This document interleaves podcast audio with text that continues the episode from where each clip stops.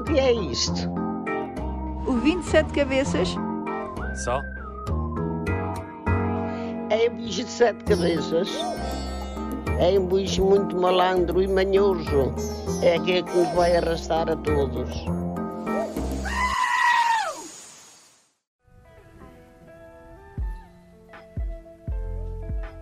Estremecer é sinónimo de abalar, sacudir, de fazer tremer. Mas não estou aqui hoje para falar da amostra de sismo sentida na Grande Lisboa há pouco mais de duas semanas. Eu senti aquilo, mas honestamente pensei que tivesse sido apenas um vizinho meu a bater com a porta com força, ajudado talvez por uma leve brisa. Foi uma coisa passageira.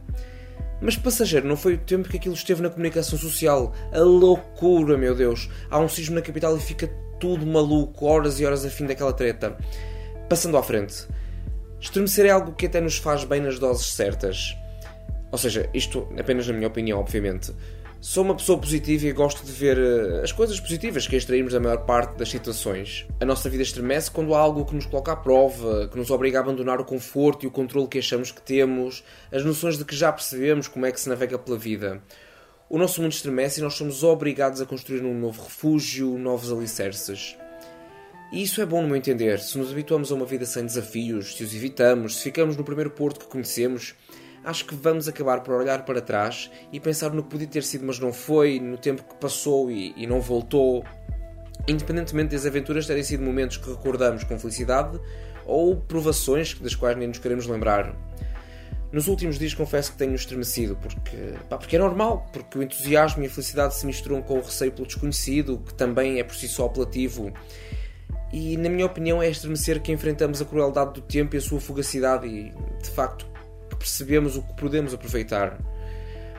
Só não invistam em cursos de criptomoedas. Pá, que isso é tudo uma aldrabice gigantesca. E não acreditem em youtubers, essa malta que vos pede para esmagarem o like. Mas que na realidade tem um cérebro de uma pevide.